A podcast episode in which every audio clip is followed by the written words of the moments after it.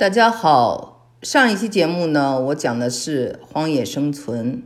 那类似这样的题目，啊，逃离现代文明、自我放逐、原始，都是我非常喜欢的。我呢，一会儿要跟大家分享一篇我二十年前写的文章，也是这样的一个话题。当时呢，啊，大家的热，中国也有这么一批人，他的。向往的香格里拉，或他向往的世外桃源，或者荒野呢？那是西藏。嗯，那这个上一期我讲的这个人，他所向往的这个乌托邦，就是他的阿拉斯加。在这里，我也想跟大家探讨一下我自己。其实我是一个特别喜欢滚滚红尘的都大都市的生活的人，因为我从小生活在北京嘛。呃，喜欢这种啊，经常是画展、艺术展啊、音乐会，然后人和人吃吃喝喝、开开心心的这种近距离的接触。所以呢，你说哈，为什么今天我又生活在了这种啊德州乡下这么一个？地方就像我年轻的时候在 Berkeley 念书，住在加州这么美的地方的时候，我都想啊，我早点回国，早点回中国。嗯，因为那种北京啊、上海啊、香港啊，后来我生活这些地方啊，他们就跟这个伦敦、纽约是一样的，就是特别的令人激动。但是为什么就是呃命运哈，让我总是在这种呃有机会在这种。呃，乡下或者说是郊区生活呢，我觉得可能是这种拧巴在什么时候发生的？哦，为什么会发生？我自己就在想这个事情。其实也不是很拧巴。我首先呢，我是一个母亲了，所以一切都是以孩子为主体。那孩子要上学，那在北京上学就难上嘛，在德州这儿上学那还不简单，对不对？所以这就是个现实问题。再一个呢，我觉得是我自己啊，从小就喜欢自我放逐的这个话题。我喜欢的这些感兴趣的这些人物，不管是我前面介绍过的三毛，或者更前面介绍过的，呃，就是去了法属大溪地的高更的画儿，嗯，等等啊，嗯，还有之前讲的一个就是呃。非常著名的英国人假装自己是一个印第安人的故事，就类似这样的人啊，总是让我产生兴趣，所以我对自我放逐，还有整个人类的大离散这个话题都很有兴趣。再一个呢，就是自身对自由和独立的这种热爱，呃，因为我有时候觉得。真理呢，其实是在少数人的手中的，但是呢，你跟很一群人，或者你过集体生活的时候，就会有一种压力。这种压力就是向，呃，大众屈服，大众的意见是什么，你也就跟着跟风儿。比如说我在北京的时候，其实我不是一个特别喜欢首饰的人，但是朋友们都买那祖母绿，大家一起呢都说去女朋友们一块出去喝下午茶，那你买不买呢？就买了，对吧？或者说大家都玩托帕石，那么有的时候呢，你看着哦，很多女朋友都要去做这个美容，甚至有的去做这个 plastic surgery，就是。这个整形，这对我这种人啊，就是非常向往自然主义的人是极端的反感的。但是呢，十个朋友里九个半他可能都做过微调，那怎么办？我就能嫌弃他们吗？不跟他们来往吗？我只能做到说啊，我自己保持我的呃这个呃就是。我的形象哈，我但是我可能不会去做这个给自己整形啊什么的，但是我会就是还不能够说就不跟他们来往了。有时候他们谈到这些话题的时候呢，呃，我也就听着呗，对吧？呃，所以呢，这种就是你会在很多的这种集体场合会遇到这种呃压力，就是我又不是一个就是特别的。强硬的人就是非要别人都听我的啊！世人皆醉，罪世人皆醉，我独醒。你们都太肤浅，我怎么怎么样？没有啊，我也是希望能够跟大家和睦相处，所以呢，经常就会有这种啊，在社交场合上的一种啊压力。这种压力呢，就跟我所向往的自由呢是不太一样的。那么，我的这个思想是非常自由，也希望自己能够有一个独立思考的一个空间。所以，我想呢，在很大程度上是这几个原因，那造成了我呃最终啊，也不是最终了，反正至少是现在中年这一段时期，小孩子还小的这一段时期，选择了一个。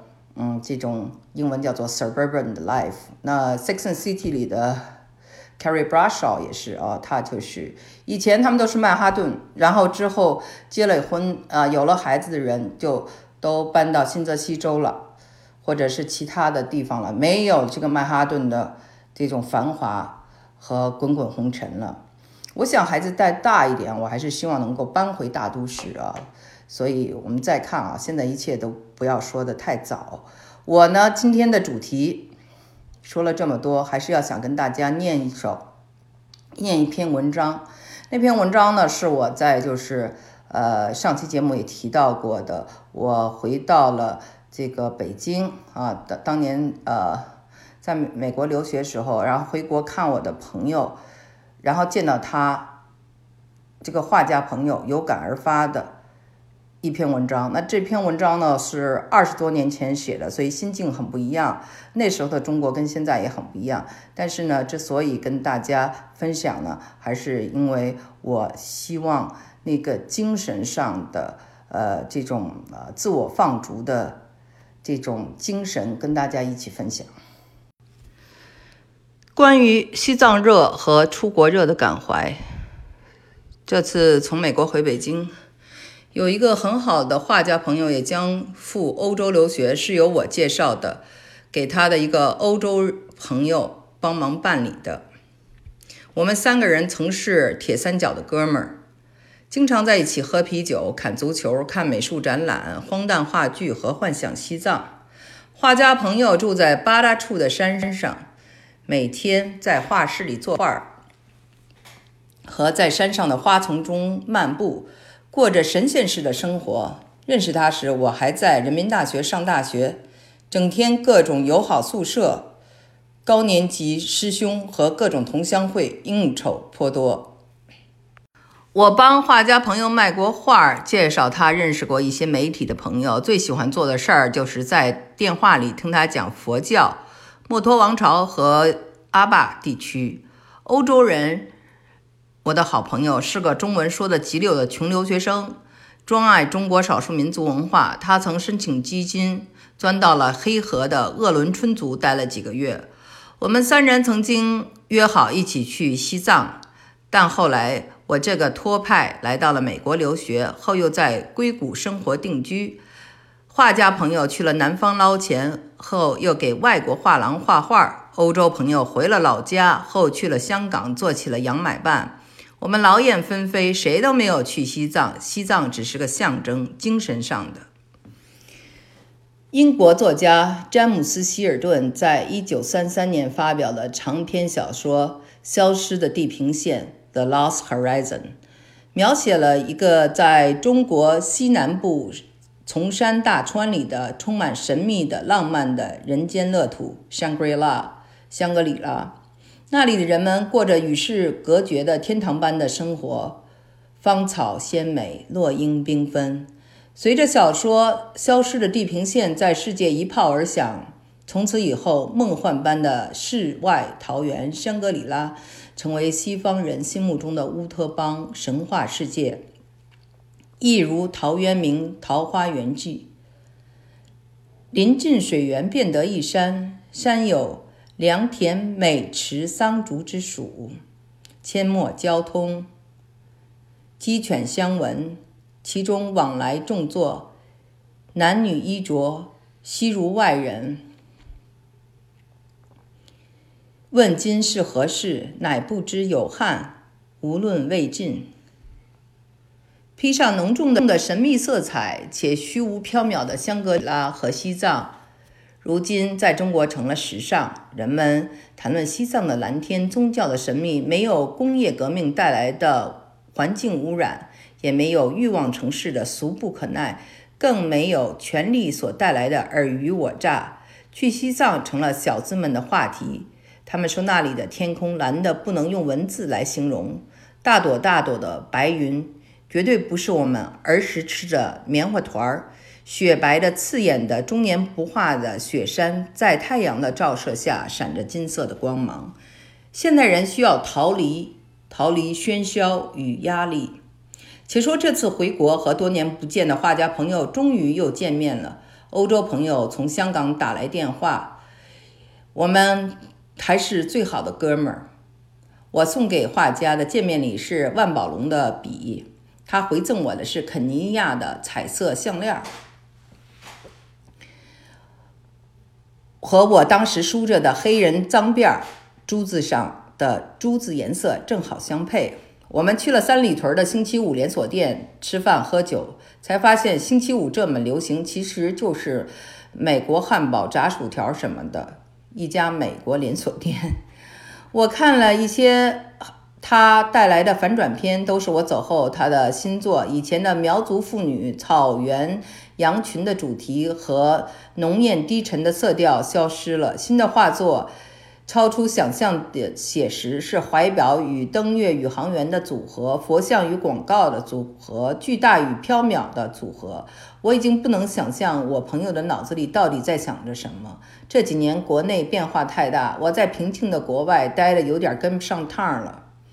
画家约我去他的山上坐坐，看看他的新作和新装修的房子。我终因回国后各式各样疯狂的日程安排没有去成。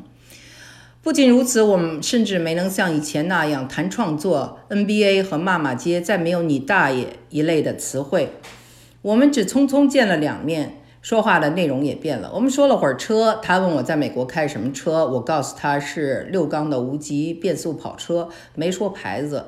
我问他。这几年捞了多少钱，卖了多少画？我们谈了会儿生意和项目、高科技网络、中美城市和教育交流等等。我忘记了自己的游戏规则，不跟朋友谈生意。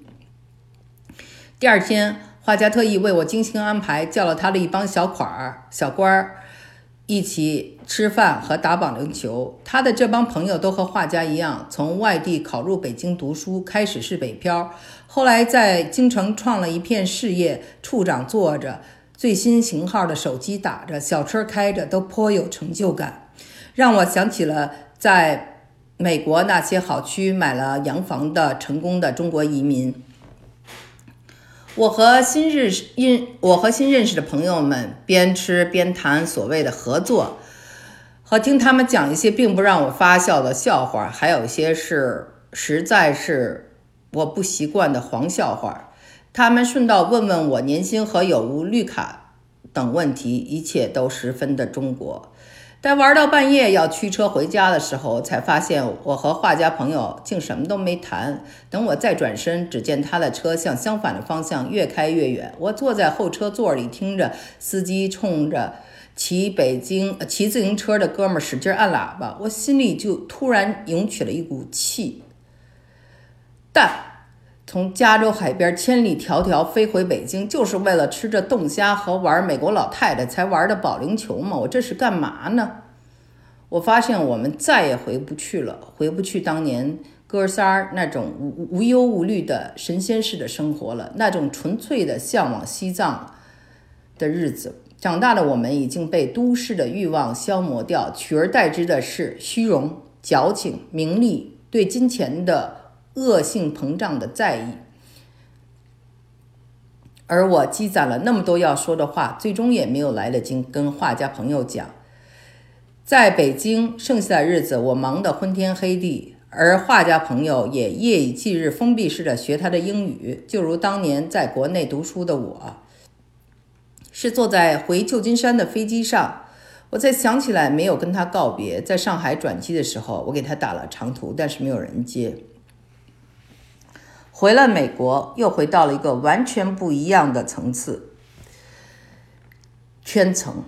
这里有这边的奔忙朋友、话题、语言和生活方式，我彻底忘了在北京到底要跟朋友说什么。我甚至忘记了有这位画家朋友的存在。好几个月过去了，有一天，帮一位硅谷归去创业的朋友搬家，他要从 Fremont 搬回中关村。从他的书橱里发现了米兰昆德拉的《生命中不能承受之轻》的英文版。我们就聊了会儿生命中不能承受之轻。这个朋友说，来了西方，他才懂得了轻的意义。我们就一起谈这个轻字儿，足足说了有四五个小时。这个曾经写诗的朋友淡淡的告诉我，为了摆脱轻，他曾去贫民窟啊，就是纽约的 Harlem，当年的 Harlem 和一个黑大妈同居，但结果仍是枉然。他满眼都是颓废，西方式的冷色调的颓废。他来美国来的很早，十四岁就来了。他说，只有回国才他才能让他又产生激情。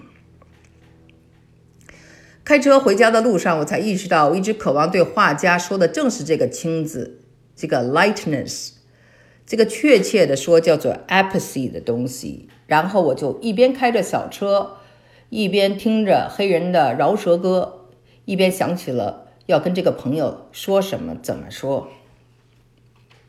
有一个西方人呢，预言了这个“青”字儿，这个西方绝症。在我出国的前一天晚上，那是个风很大的晚上，北京春天扬起沙粒的那种风。西方人提醒我，到了西方，当什么物质都可以轻松得到时，一切将不再珍惜；当什么都见过、经历过以后，一切都可以无所谓；当选择太多时，也就没有了执着。这个西方朋友呢，一边。